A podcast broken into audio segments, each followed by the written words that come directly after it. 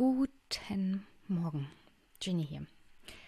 Mit etwas gedämpfter Stimmung aktuell wegen der weltpolitischen Lage. Ich glaube, wir haben alle mitbekommen, was in der Ukraine los ist und ja, bedrückend. Deswegen gibt es heute auch eine Folge, weil ich dachte, das kann jetzt nicht zwei Wochen warten. Ich hatte mit Gregor Gysi eine gute Unterhaltung. Es ging ein bisschen um die Ukraine, ein bisschen um die weltpolitische Lage, um das Sprechen von Politikern und um sein neues Buch.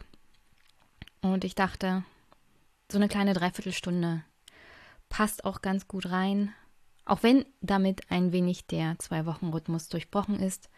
Aber das war natürlich alles anders geplant, aber meistens ist das ja mit der Politik so.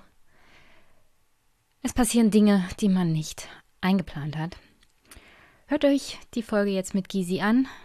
Sie regt an zum Nachdenken, bringt ein wenig zum Schmunzeln und vielleicht hilft sie ein bisschen über die Woche hinweg. Und wir hören uns dann wieder in der nächsten Woche mit einer neuen Folge. Die ist dann ein bisschen länger, weil ich natürlich einige Gespräche zwischendurch schon geführt habe mit guten Autorinnen. Morgen am 1. März, also wenn ihr das heute am 28. Februar hört, morgen am 1. März habe ich dann auch Herrn Michael Lüders zu Gast zu seinem neuen Buch. Da geht es um Afghanistan und die Einschätzung des Westens dazu. Die Hybris, die der Westen dort begangen hat. Und vielleicht passt es nicht so richtig aktuell, gerade weil ja viel ja, los ist. Aber Timing. Das Timing habe ich mir nicht ausgesucht. Nichtsdestotrotz, wenn ihr Fragen an Herrn Lüders habt, könnt ihr gerne per E-Mail oder per Twitter mir noch die Fragen zukommen lassen. Bis zum 1. März würde ich mich sehr darüber freuen. Jetzt erstmal viel Spaß mit Gregor Gysi, worüber PolitikerInnen sprechen und worüber nicht. Und mir.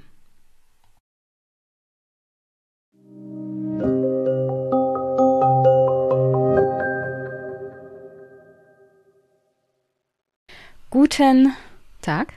Ich begrüße den Herrn Dr. Rechtsanwältin und Abgeordnete Gregor Gysi als Gast. Und äh, das mache ich nur so, weil das in seinem neuen Buch vorkommt wo er sich darüber beschwert, dass er natürlich nicht auch als Rechtsanwältin angesprochen werden möchte. Und das Buch heißt, was Politiker nicht sagen, weil es um Mehrheiten und nicht um Wahrheiten geht. Erschienen im Econ Verlag gestern. Und ich freue mich, dass Herr Gysi sich ein paar Minuten Zeit nimmt, trotz der aufregenden Weltlage und der unsicheren Zeiten, die jetzt auf uns zukommen, aber ich denke, thematisch passt es auch trotzdem noch ganz gut. Und ich muss den ja Gast ja nicht großartig vorstellen. Er war ja oft genug bei Jung und Naiv. Und wer Herrn Gysi nicht kennt, der hat wahrscheinlich die letzten Jahrzehnte politisch geschlafen. Auch das ist erlaubt. Man darf auch jahrzehntelang politisch schlafen. Aber es ist nicht günstig, ehrlich gesagt, weil die Politik doch viel in unserem Leben verändert. Ermöglicht oder einschränkt. So sieht es aus. In deinem Buch, ich duze jetzt einfach hm? mal, wenn das okay ist. In deinem Buch redest ja unter anderem über die Wahrheit. Jetzt haben wir Krieg und das erste, was in das erste Opfer des Krieges ist ja die Wahrheit. Immer. Was würdest du sagen, wie ist aktuell die Sprache der Politiker zum Thema, vor allem Ukraine? Also der Putin begründet ja seinen Krieg damit, dass er ein Genozid an der russischen Bevölkerung in der Ukraine verhindern muss und dass er die Ukraine entnazifizieren muss. Das ist schlicht und einfach Blödsinn. Das heißt, er versucht, das zu rechtfertigen. Ich erinnere mal, als die USA den Krieg gegen den Irak führten, war die Begründung, dass sie Massenvernichtungswaffen hätten. Sie hatten aber keine. Also immer das Erste, was im Krieg stirbt, ist die Wahl. Du versuchst irgendeine edle Begründung dafür zu finden, dass du schwerwiegend das Völkerrecht verletzt. Ein Angriffskrieg wie hier von Russland gegen die Ukraine ist immer ein Verbrechen. Vor sieben Tagen hattest du noch im Bundestag eine Rede gehalten. Du bist ja auch im Auswärtigen Ausschuss und außenpolitischer Sprecher deiner Partei, der Linken im Bundestag. Da hattest du noch eine Rede gehalten, wo es auch ein Appell ein bisschen war an den Westen, an die USA, an Brüssel, an Berlin, auch auf Russland zuzugehen. Würdest du die Rede jetzt noch so halten? Na, jetzt spielt das gar keine Rolle. Meine Kritik am Westen und der NATO war ja berechtigt. Auf der einen Seite billigt man den USA immer einen Sicherheitsabstand zu. Niemals würden die USA genehmigen, dass schwer bewaffnete russische Soldaten auf Kuba und in Mexiko sind. Und Russland wollte man das nicht zubilligen. Bloß, das ist alles Makulatur geworden, weil Putin sich entschlossen hat, einen völkerrechtswidrigen, verbrecherischen Angriffskrieg zu führen. Damit ist die Debatte erstmal beendet. Was steht denn aktuell an an Veranstaltungen im Bundestag? Also gibt es eine aktuelle Stunde demnächst? Nein, es gibt am Sonntag sogar eine Sondersitzung des Bundestages ja. und da wird der Bundeskanzler sprechen und auch die Fraktion.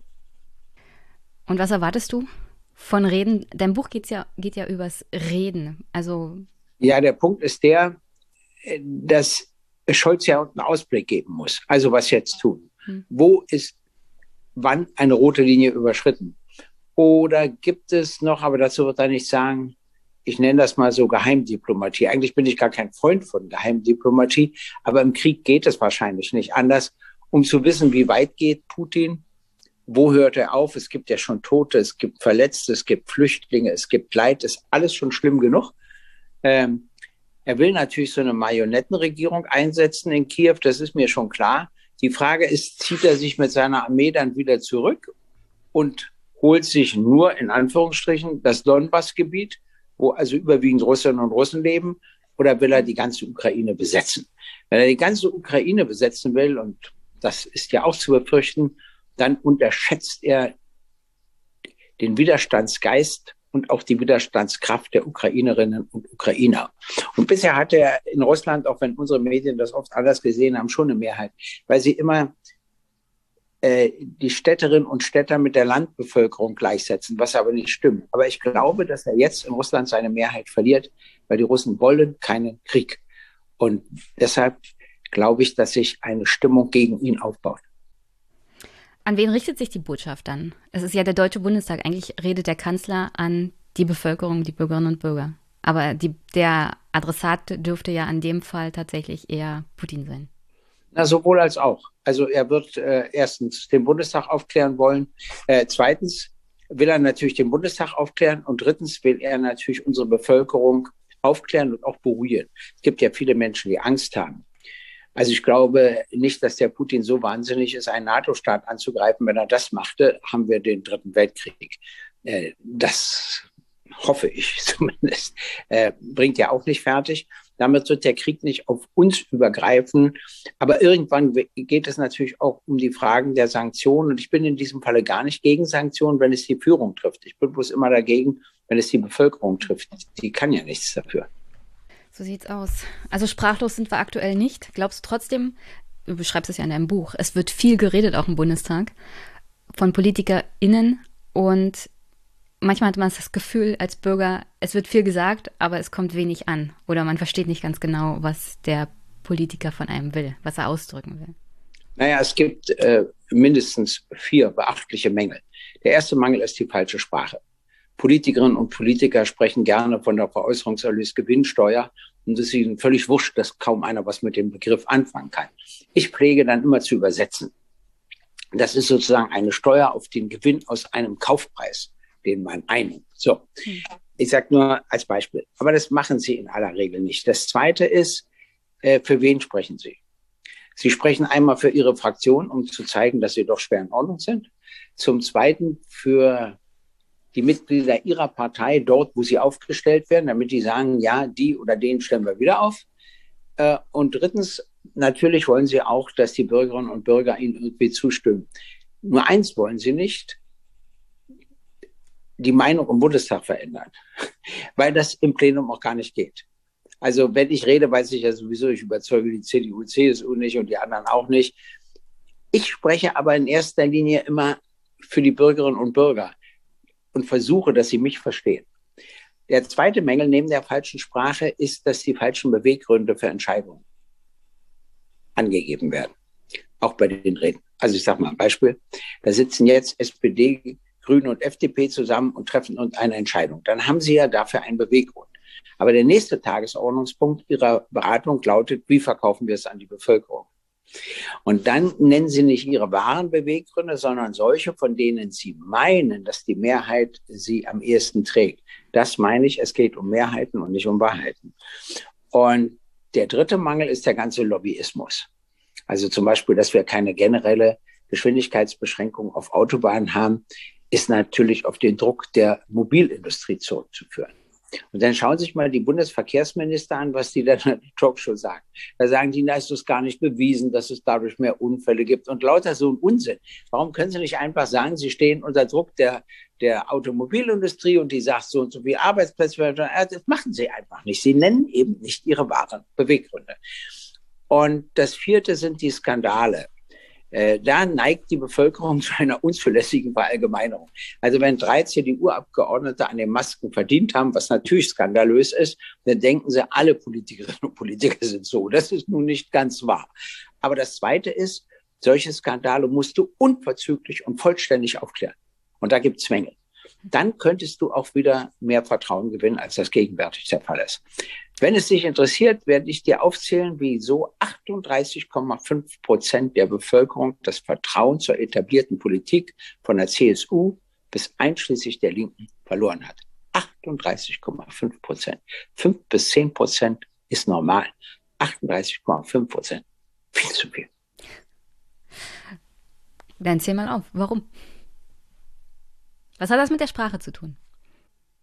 Das hat mit der Sprache insofern zu tun, als du entweder mit dir selber redest oder eben mit den Bürgerinnen und Bürgern sprichst oder eigentlich nur für ein begrenztes Auditorium wahrnehmbar, willst, wahrnehmbar bist. Ich kann mich erinnern, das fand ich ganz spannend, mir hat ein Student aus Bayern seine Magisterarbeit geschickt. Und in der ging es um meine Rhetorik. Und das war ganz interessant der schilderte am Anfang etwas, was stimmt, aber was mir bis dahin gar nicht aufgefallen ist. Der sagte, er stand in Frankfurt am Main auf einem Platz und da war auch die Deutsche Bank und ich hielt da eine Rede und plötzlich hatten die alle Feierabend und die kamen alle raus und blieben einen Moment stehen, um mal zuzuhören, was ich da so quatsche. Und dann sagte er, ging keiner weg. Und das liegt daran, dass Gysi zumindest scheinbar keine Rede hält, sondern ein Gespräch führt. Und da habe ich mir überlegt, ja, das stimmt. Das ist übrigens die beste Art des Gesprächs. Ich stelle die Fragen und beantworte ja selbst. Also über Frage und Antwort. Sehr bequem. Ist auch egal. Und, so, und dann fing er an, nach Seite 7 meine Adjektive und Verben zu zählen. Da habe ich gesagt, aufhören, aufhören, nicht weiterlesen, sonst geht es mir mit dem Tausendfüßler, der gefasst wird, wie er das mit Tausendfüßen macht und der da nicht mehr laufen kann. Also mit anderen Worten, da musst du aufpassen. Aber daran kann ich mich erinnern. Und das ist eine andere Form des Redens, des Sprechens, eben mit den Bürgerinnen und Bürgern oder den Teilnehmerinnen und Teilnehmern der Kundgebung. Und dann darf man sogar frech sein. Anfang der 90er Jahre war ich mal auf dem Marienplatz in München. Und da standen tausende junge Leute und klatschten und lachten die ganze Zeit. Und da habe ich am Schluss gesagt, darf ich Ihnen mal sagen, was ich an Ihnen nicht leiden kann? Macht man ja eigentlich nicht, ne? Und dann guckten alle erstaunt und dann sagte ich, ja, dass die heute die ganze Zeit lachen und klatschen und uns Sonntag trotzdem nicht wählen. Und dann lachten sie und klatschten wieder. Ich wollte ihnen ja, ich wollte ihnen ja bloß sagen, ich bin ja doof, aber nur so doof auch nicht, dass ich nicht mitkriege, dass sie aus Neugier kommen und nicht aus Überzeugung, um uns zu wählen. Aber man könnte schon sagen, dass das Buch dann schon eine Kritik ist an der Art und Weise, wie Politik ja. vor allem im Bundestag kommuniziert. Ja, und überhaupt wie Mehrheiten geht, anstatt um Wahrheiten und überhaupt wie die Politikerinnen und Politiker ausgesprochen mangelhaft mit der Bevölkerung kommunizieren. Ich mache immer meine Bürgerinnen und Bürger sprechen, das ist ganz wichtig. Der erzählt mir dann eben eine Hartz-IV-Empfängerin, wie sie lebt, sonst wüsste ich es doch gar nicht. Ich habe doch nie mit Hartz IV gelebt. Also wenn ich nicht wenigstens die Gespräche führe, kenne ich mich ja nicht aus. Und mit dem Verhältnis Wahrheit und Mehrheit nenne ich Ihnen ein Beispiel da waren Sie wahrscheinlich noch gar nicht auf der Welt. Im Jahre 1990. Nee, nicht wahrscheinlich. Oh, doch, da war ich schon eine Weile auf der Welt. Glaube ich nicht. Aber ist auch egal. Also 1990 gab es zwei Spitzenkandidaten, Helmut Kohl und Oskar Lafontaine. Und Oskar mhm. Lafontaine sagte, die Einheit wird sehr teuer. Und, äh, und Kohl sagte blühende und, Landschaften. Und Helmut Kohl sagt, es wird blühende Landschaften geben. Ja. Wer hat gewonnen? Ja, cool. Cool. Wer hat die Wahrheit gesagt? Lafontaine. Lafontaine. Ja, und das ist der Punkt. Wenn du alleine die Wahrheit sagst und die anderen nicht, kannst du immer den Kürzeren ziehen. Wenn man sich darauf verständigte, dass alle die Wahrheit sagen, dann kannst du es dir leisten. Und dafür ja, habe ich auch noch keine Lösung. Aber dann zitiere ich mal kurz aus deinem Buch. Schade, dass wir wenig Zeit haben, aber trotzdem. Wahrheiten sind oft unbequem. Sozialstaat, Klimaschutz, Weltfrieden, Integrationspolitik, Digitalisierung. Was an dringlichsten Themen man auch heranzieht. Alles kostet Geld. Bei vielem werden neue Gebote oder gar Verzicht auf Gewohnheiten befürchtet. Die allgemeine Stimmung ist gereizt. Wer möchte da beim Wahlvolk Groll auslösen? Erstmal ausreichend Stimmen sammeln, dann werden wir weitersehen es geht ja auch mit Anekdoten durch das ganze Buch durch, dass du äh, deutlich machst, dass Politiker immer ungern unbequeme Verhaltensweisen bei den Bürgerinnen und Bürgern angeben, beziehungsweise ihnen sagen, also das kostet Geld oder so müsst ihr euch verändern, wir müssen unsere gesamte Gesellschaft umstellen.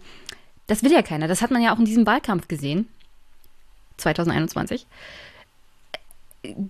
Vor allem bei den Grünen es hieß zwar, wir müssen mehr für den Klimaschutz tun, aber was das wirklich bedeutet an unbequemen Wahrheiten, kam auch da wenig rüber. Aus Angst, wahrscheinlich vor schlechterem Wahlergebnis. Äh, man muss noch Folgendes sehen, was übrigens auch nicht unwichtig ist. Mhm. Äh, es geht ja nicht nur um Wahlergebnisse, äh, sondern man will ja auch nicht hinterher eines Besseren belehrt werden. Schröder war es zum Beispiel peinlich, dass er im Wahlkampf gesagt hat, es wird mit ihm keine Kürzung der Renten geben.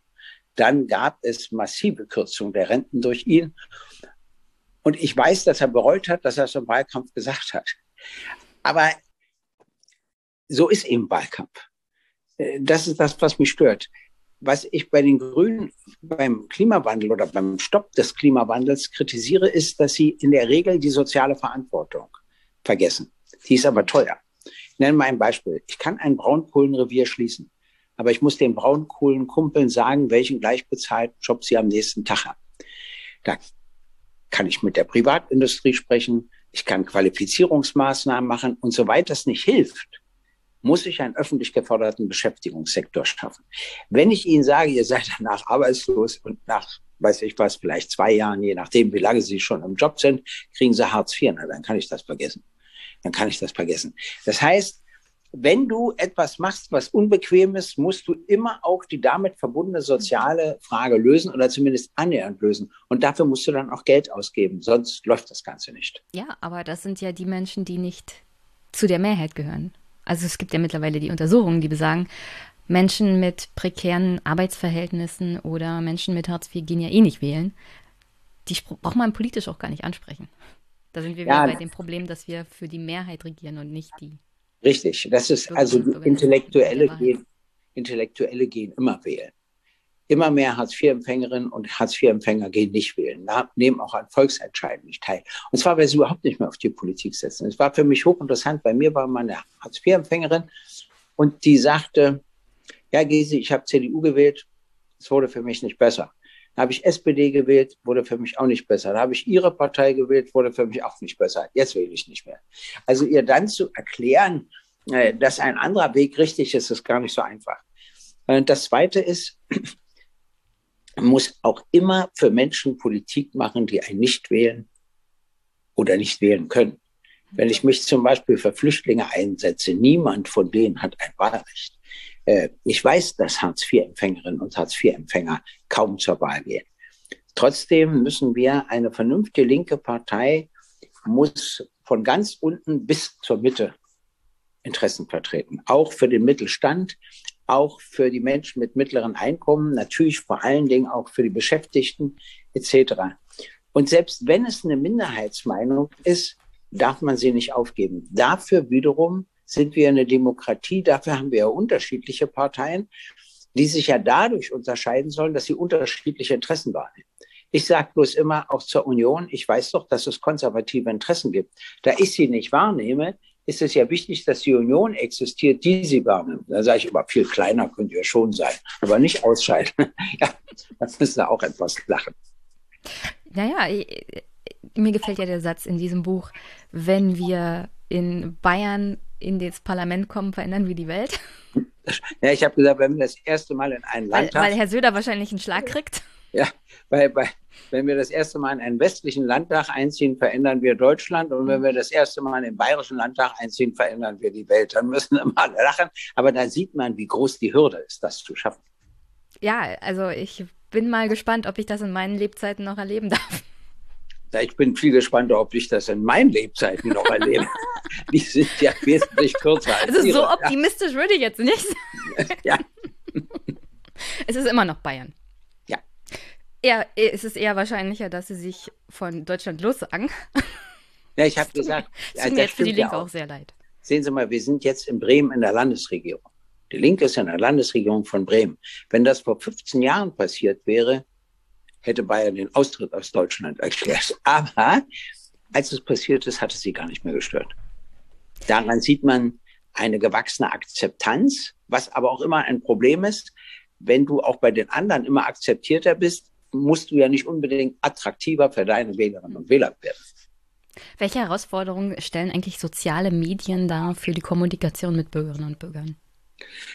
Große das hat die ganze Medienlandschaft grundsätzlich verändert und das Recht, also die Gesetze hinken hinterher. Wir hatten ein relativ ausgewogenes Recht mit Unterlassung, Gegendarstellung, Widerruf äh, mit den Zeitungen, Rundfunk und Fernsehen. Und bei den Social Medien fällt uns juristisch bisher gar nichts ein. Sie werden sich wundern. Als der Chef von Twitter das Instagram von Trump schloss, den ich nicht ausstehen kann, fand ich das falsch. Und ich nee, das wundert sagen, mich gar nicht. Ja, das kann nur ein Gericht entscheiden. Wenn das der Eigentümer entscheidet, das geht ja völlig daneben, dann kann der dich abschalten, mich abschalten, völlig willkürlich. Genau das ist nicht zulässig. Da muss man immer einen anderen Weg gehen. Und äh, das ganze Recht. Es ist, ist halt diese Problematik von fast Monopolisierung öffentlicher Debatte die ja. ja. nun mal über diese Plattform läuft. Und wenn sie ja. über diese Plattform läuft und diese Privatunternehmen sind, dann kommen wir in einen Konflikt zwischen dem Grundrecht auf Meinungsfreiheit und dem Recht des Unternehmens. Und das sehe ich auch kritisch. Selbst wenn man die Äußerungen tatsächlich rechtlich verfolgen kann, die da gemacht werden, dafür gibt es ja das Strafgesetzbuch, ähm, dass bestimmte Meinungen halt auch strafrechtlich verfolgt werden können. Na, du kannst auch Regeln machen, was nicht veröffentlicht werden darf. Ja. Äh, das kannst du machen oder was man zurücknehmen muss, wenn es veröffentlicht wurde. Also wenn einer sie schwer beleidigt oder verleumdet, müssten sie schon das Recht haben, die Löschung zu verlangen. Aber das muss alles rechtlich geregelt sein und darüber müssen die Gerichte entscheiden und nicht die Eigentümer dieser Medien. Das ist wichtig. Und das Zweite ist, äh, dass es immer nichts bringt, bei einer neuen Technik zu sagen, ich will die nicht. Eine neue Technik setzt sich immer durch. Da kannst du machen, was du willst. Ja. Und das war ja auch in der Vergangenheit so. Was glauben Sie, wie die Gesellschaften verändert wurden durch die Erfindung der Dampfmaschine? Kann man sich heute gar nicht mehr vorstellen. Aber bis dahin gab es ja keine Maschinen dieser Art. Und plötzlich, und da gab es Maschinenstürmer. Hochinteressant. Das waren Arbeiter, die die Fabriken stürmten und die Maschinen zerschlugen, weil sie Angst hatten, dass ihre Jobs wegfallen. Die Angst war richtig. Das Zerschlagen der Maschinen war natürlich falsch, weil du kannst nie Geschichte zurückdrehen, mhm. sondern musst dann dafür kämpfen, in der Zukunft mit den Maschinen eine andere Position zu haben als vorher. Damit hat sich ja Marx dann auch auseinandergesetzt. Ja. der Marx hat ihn übrigens auch kritisiert, die Maschinenstürmer ja, sie sollten sich dessen lieber betätigen, als sie zu zerstören. Ich hätte noch ein paar Hörerinnenfragen, die ganz interessant sind. Und wir haben ja noch ein paar Minuten. Ja. Von Matthias, der fragt an Herrn Gysi, Sie hatten ja 2014 Herrn Martenstein in der Sendung Missverstehen Sie mich richtig? Wie bewerten Sie den Ausstieg Martensteins aus dem Tagesspiegel? Das ist letztlich natürlich seine Entscheidung. Die Frage ist nur, wo er hingeht. Äh, das interessiert mich. Oder wurde er rausgedrängt? Äh, oder verstehen Sie, und da weiß ich zu wenig Bescheid. Aber ich werde mich sachkundig machen und werde dann vielleicht dazu was twittern. Sehr gut, dann verweise ich Matthias darauf. Jonas, ein bisschen länger. Meine Frage an Gregor, er ist ein Linker. Als Genosse der Linken und der Linksjugend habe ich häufig mit Genossinnen zu tun, die autoritäre Regime und Diktatoren anpreisen oder gar nacheifern.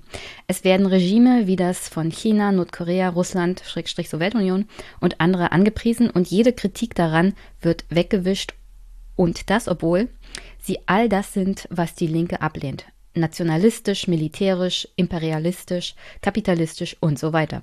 Sobald irgendwas sich kommunistisch nennt, wird es als gut bewertet. Wie umgehen mit solchen Genossinnen als Einzelner und als Partei? Also, wir sind eine Friedenspartei. Und wenn jetzt jemand meinen sollte, dass der Krieg Russlands gegen die Ukraine gerechtfertigt ist, gehört er nicht in unsere Partei. Und Punkt. Und ich muss die Verletzung von Menschenrechten immer rügen. Was sich dem Westen übel nimmt, er rügt das schwer in China und Russland und kaum in Saudi-Arabien und in anderen Ländern. Und wir dürfen nicht den gleichen Fehler begehen, indem wir es dort immer rügen und zu wenig bei Russland und bei China. Glaubwürdig in der Menschenrechtsfrage ist man nur dann, wenn man die Verletzung immer kritisiert.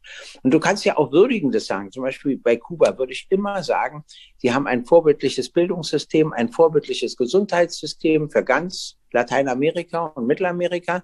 Aber dann würde ich sagen, das und das geht eben nicht.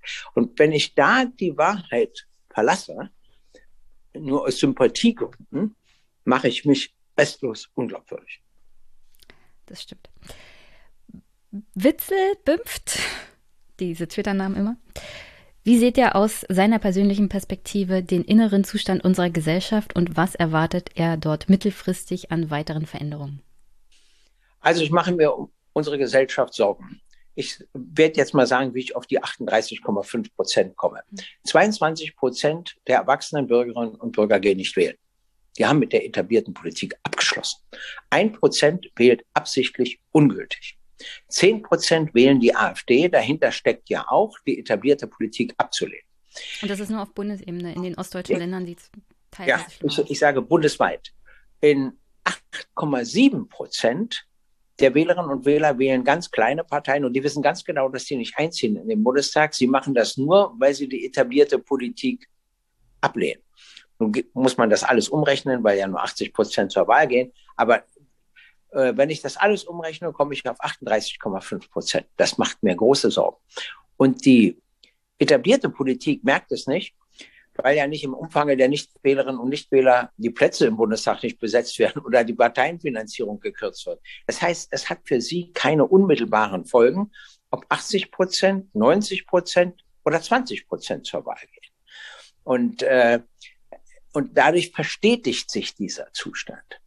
Und natürlich tragen auch die Social Medien dazu bei, weil da gibt es ja sehr wahrheitsgemäße Meldungen es gibt auch lauter Fake News und es gibt keine Einrichtung, ich weiß auch nicht, wie man die bekommen könnte, wohin man sich wenden kann, um zu erfahren, was es war und was ist falsch. Darüber müssen wir uns zum Beispiel Gedanken machen. Die muss dann aber unabhängig sein. Die darf nun nicht den Wünschen der Regierung entsprechen. Also ist ja auch nicht ganz leicht. Aber Leute, die immer recherchieren, ist es wahr oder ist es falsch, und zwar unabhängig von ihrer politischen Gesinnung. Das äh, fände ich sehr wichtig. Das ist das eine, was mich stört. Das zweite ist, dass Deutschland als ein führendes Industrieland bei der Digitalisierung völlig hinterherhängt. Wir sind auf Platz 90. Ich bitte dich. Also. Ich arbeite in der öffentlichen Verwaltung. Ich muss hier nichts mehr dazu erzählen. Ja, ich fahre viel durch Deutschland. Immer sagt mein Handy kein Netz, ne? raus bin ich, etc. Besonders sinnvoll beim Interview. Blub, blub, weg bist du. Aber abgesehen davon, jetzt habe ich jemanden getroffen, der war in dem afrikanischen Staat Uganda, zwei Jahre. Und der hat mir gesagt, Gregor, ob du es mir glaubst oder nicht, mein Handy war in Uganda nie unterbrochen. Weder in der Höhle, noch hinterm Berg, noch vorm Berg, wo auch immer. Deshalb habe ich ja der vorhergehenden Regierung schon vorgeschlagen, Entwicklungshilfe in Uganda zu beantragen. Aber das haben sie natürlich nicht gemacht. Was ich damit sagen will, wir können wieder führend werden in der Umwelttechnologie. Da sind wir ganz gut aufgestellt. Aber bei der Digitalisierung müssen wir sowas von nachholen, was Folgen hat. Wenn du dort nämlich so hinten anstehst, kommst du auch mit deiner übrigen Produktion nicht weiter. Meine, ganz abgesehen von unseren Ämtern, die ja noch mit Faxen verkehren, etc. Also, gegen Faxe hier. ja, ich habe ja nichts gegen Faxe, aber die Zeit ist ein bisschen vorbei. Wir haben inzwischen E-Mails etc. Ähm, das macht mir Sorgen. Und dann macht mir auch Sorgen Folgendes, große Sorgen, das will ich mal erklären. Also Sanktionen gegen Russland, Sanktionen gegen China. Natürlich muss man kritisieren Menschenrechtsverletzungen, jetzt erst recht den Krieg etc. Aber es gibt ein Problem. Wenn wir beide in eine Tüte werfen, also immer gleich behandeln, müssen die ein Zweckbündnis eingehen. Und China ist Russland wirtschaftlich weit überlegen. Und Russland ist China militärisch mhm. überlegen. Wenn die ein wirkliches Zweckbündnis eingehen, das ist interessant, dann entsteht dort ein Machtfaktor, dem der Westen, dem die Demokratien überhaupt nicht gewachsen sind. Und deshalb sage ich immer zwischen beiden Ländern differenzieren. Wenn wir das nicht machen, das kann kreuzgefährlich werden. Trotzdem hoffe ich für alle Menschen in Deutschland, dass wir hier einen Krieg nicht erleben. Nie erleben, aber ich würde mal sagen, in absehbarer Zeit kann man sich relativ sicher sein. Es sei denn, der Putin würde jetzt wirklich ein NATO-Land angreifen. Das kann ich mir nicht vorstellen. Dass er so wahnsinnig ist, dann das ist der Bündnisfall. Dann muss die gesamte NATO militärisch agieren. Und deshalb hoffe ich äh, sehnlichst, dass er diesen schwerwiegenden Fehler nicht begehen wird. Wie das aussieht mit dem Bündnis China und Russland, haben wir ja schon während der Olympiade gesehen. Da gab es ja schon ja vor dem offiziellen Start sozusagen ein Zusammentreffen. Das Unter anderem war nicht so weit, weil sie kulturell zu verschieden sind. Ja, Aber es gab ja auch bereiten sich darauf vor. Historisch, kulturell, militärische ja. Konflikte zwischen Russland und China, das weiß man so gar nicht immer.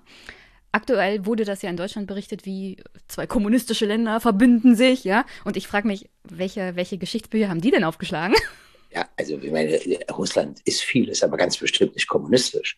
Ja, bei äh, China, China auch eine, nicht. China ist ja, auch nicht wirklich kommunistisch. Nein, ganz im Gegenteil. Aber ich, äh, das werde ich dir erklären. Das fand ich sogar ganz witzig. Die haben mich eingeladen, als ich in Peking war, an der Parteihochschule zu sprechen. Hatte ich natürlich Bedenken. Dann habe ich festgestellt, die Bundeskanzlerin Merkel war schon da. Habe ich gesagt, naja, gut, dann kann ich das also, also dann bin ich hin.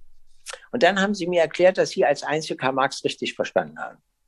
Ah, sage ich. Aha. Wieso? Und dann haben sie gesagt, ja, Karl Marx hat gesagt, die Industrialisierung ist Aufgabe der Bourgeoisie und des Kapitalismus.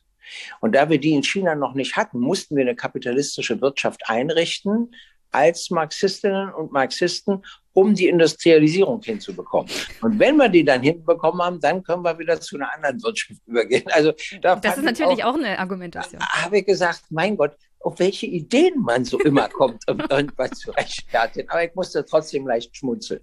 Marx kann sich ja nicht mehr wehren. Der kann sich nicht wehren. Der übrigens richtig durch den Staatssozialismus missbraucht wurde. Karl Marx und Friedrich Engels waren Befreiungsideologen. Sie mhm. wollten eine Befreiung der Menschen, nicht ihre Unterdrückung. Und deshalb kämpfe ich so um den Ruf von Karl Marx und auch von Friedrich Engels, weil ihnen so Unrecht getan wird, weil sie für Dinge benutzt werden, die sie überhaupt nicht wollten, die sie nicht aufgeschrieben haben. Ganz im Gegenteil. Ja, Lenin und Stalin hatten das ja auch sehr gut drauf, Marx zu missbrauchen für ihre Marx autoritäre hat aber, äh, Lenin, Ja, aber Lenin hat in einem Punkt ja Marx widersprochen. Das ist auch interessant.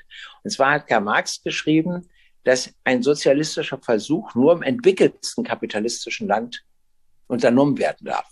Ja, was war, war darauf, Russland 1917 definitiv? Richtig. Nicht. Darauf hat Lenin gesagt, es ist das unterentwickelste Land aber dieses Land geht damit schwanger, deshalb müssen wir es hier machen. Und dann bei Stalin kam Folgendes heraus, da der Kapitalismus ja wirklich die Industrialisierung noch nicht vollzogen hat, hat er sie über Terror vollzogen. Hm. Furchtbar. Furchtbar.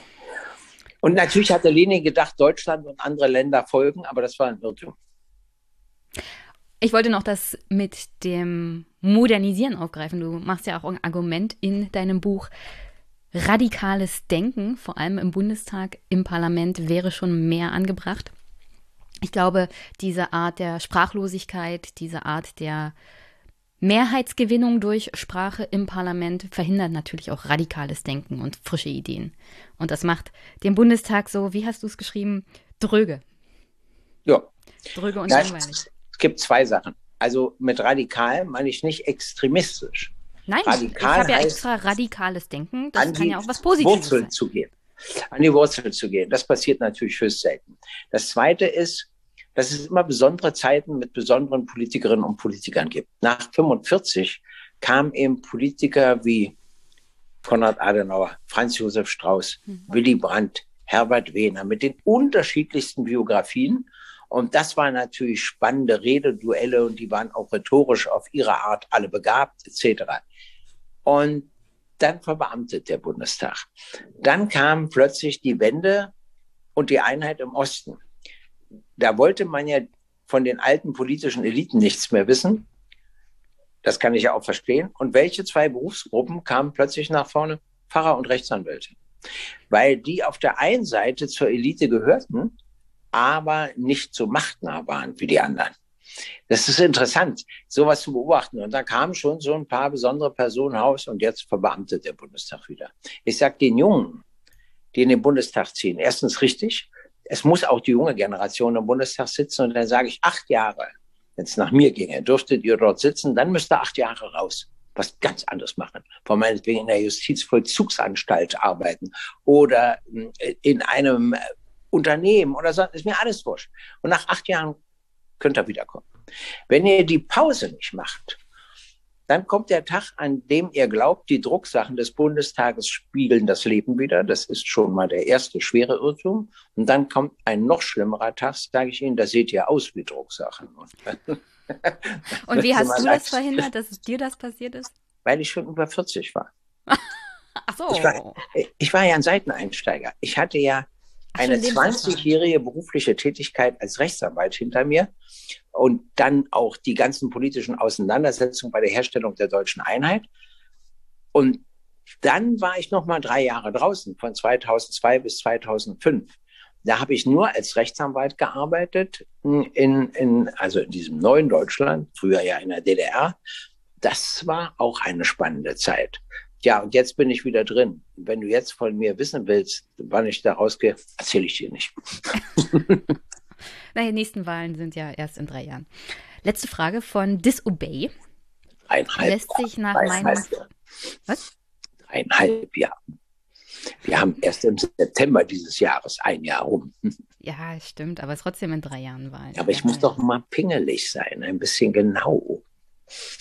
Ach, immer dieser Besserwisser, immer am Bundestag immer, sitzen. Klar. Und die Besserwisser, die gehen einem vielleicht auf die Nerven. Ja. Jetzt verstehe ich Schröder mehr. Disobey hat gefragt, lässt sich nach Meinung von Gregor die Linke noch retten in all deren Zerstrittenheit, die jetzt im Konflikt um Russland wohl noch einmal zunimmt? Also ich hoffe, dass sie jetzt bei Russland nicht zunimmt. Ich sage immer, die Linke war immer eine Friedenspartei. Wenn jetzt jemand versucht, diesen völkerrechtswidrigen Angriffskrieg zu rechtfertigen, gehört er nicht in unsere Partei. Das sage ich ganz deutlich. Das ist zumindest meine Auffassung. Zweitens, es stimmt, ähm, was ist eigentlich die Aufgabe der Linken? Darüber müssen wir diskutieren. Welche Interessen haben wir zu vertreten und wie breit müssen die sein? Es reicht nicht nur, sich mit Hartz-IV-Empfängern und Hartz-IV-Empfängern zu beschäftigen.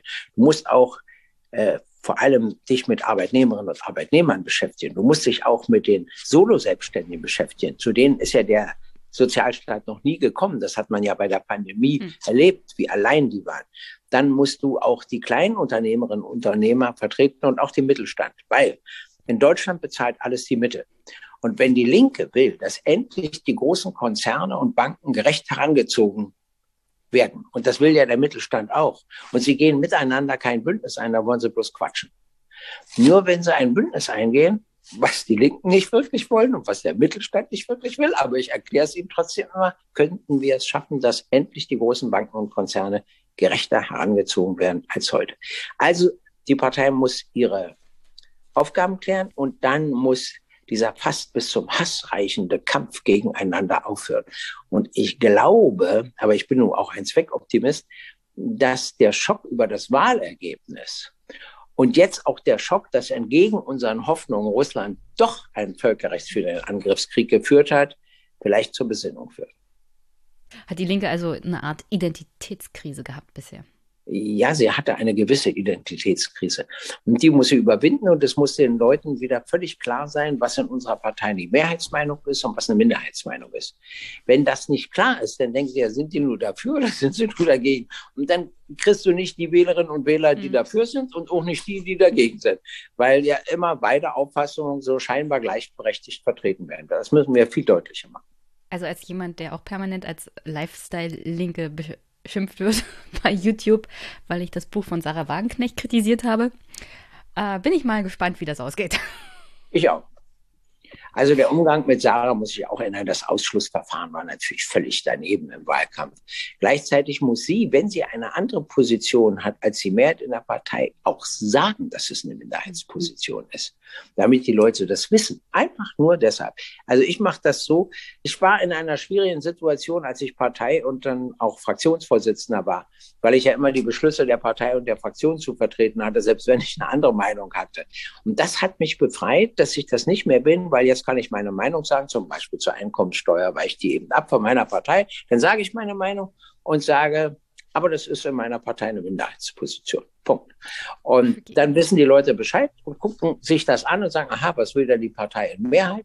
Wenn sie das teilen, was ich sage, sagen sie, na wenigstens einer, der das ansieht oder umgekehrt, auch wurscht. Nur wissen muss man es. Hm. Dann sind wir wieder bei der komplizierten Frage Wahrheit will man denn sagen, dass seine eigene Meinung eine Minderheit ist? Muss man sich die eigene Wahrheit dann eingestehen? Das wird dann ja. für eine Person auch schwierig. Ja, ich finde, also gerade Bundestagsabgeordnete, die werden ja auch ausreichend bezahlt, müssen erstens den Mumm haben zu einer Minderheitsmeinung, also sie müssen dann auch sagen, dass es eine Minderheitsmeinung in ihrer Partei ist. Hast du noch eine Botschaft an die Hörerinnen und Hörer? Ich habe äh, eigentlich nur eine Bitte, sich zu interessieren. Äh, immer zu versuchen, dahinter zu schauen, worum geht es wirklich, was passiert. Ich sage jetzt mal ein Beispiel. Es ist wirklich interessant. Die haben ja Nord Stream 2 auf Eis gelegt, wegen des Verhaltens Russlands. Okay. Irgendwann müssen wir trotzdem darüber entscheiden. Und jetzt finde ich den Gipfel der Frechheit, dass Trump und jetzt auch Biden sagen, Nord Stream 2 darf auf gar keinen Fall in Kraft treten. Und auf die Frage gestern, der zweitgrößte Exporteur von Erdöl in die USA ist Russland. Und auf die Frage an Biden, ob sie das reduzieren, sagt er, nö. Das müsste, würde ja unsere Bevölkerung drunter leiden. Also das finde ich ja den Gipfel. Unsere Bevölkerung darf darunter leiden und seine nicht. Das finde ich ein starkes Stück. Also da müssen wir mal ein bisschen mehr Mumm zeigen. Ein gutes Verhältnis hast du nur, wenn du auch deinem Gegenüber die Wahrheit sagst und sagen darfst. Und selbst wenn er einen Moment lang beleidigt ist, dann muss man durch. Ja, äh, diesen Mumm zeige ich aktuell immer. Es hm? kostet mich nur Follower ohne Ende.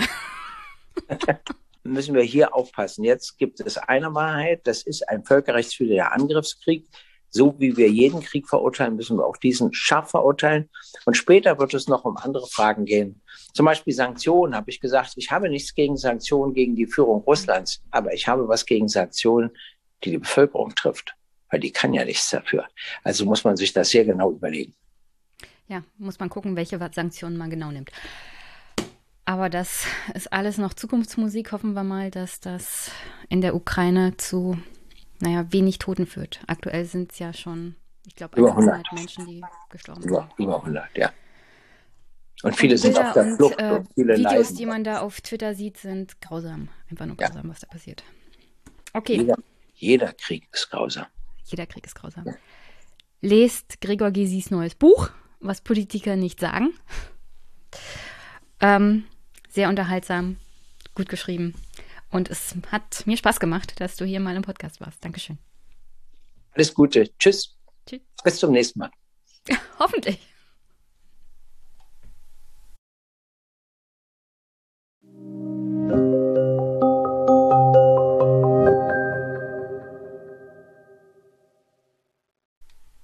Zum Abschluss wünsche ich euch trotz allem eine gute Woche, einen schönen Start in den Montag.